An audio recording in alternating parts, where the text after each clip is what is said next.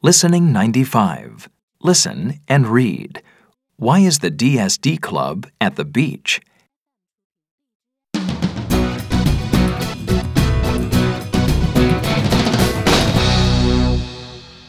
At the seashore.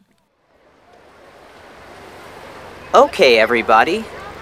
We're here to see the sand sculpture competition. Look around and let's meet at 6 o'clock at this sculpture of a car. They are so amazing. Look at the elephant. This one's by a French artist. It says Le Cheval. That means horse. Can you speak French, Tom? That's a discovery. Yes, I'm bilingual. English and French are both official languages in Canada. Do you speak any other languages, Tom? I learned some Spanish at school, but I'm not fluent. When do we have to meet everyone?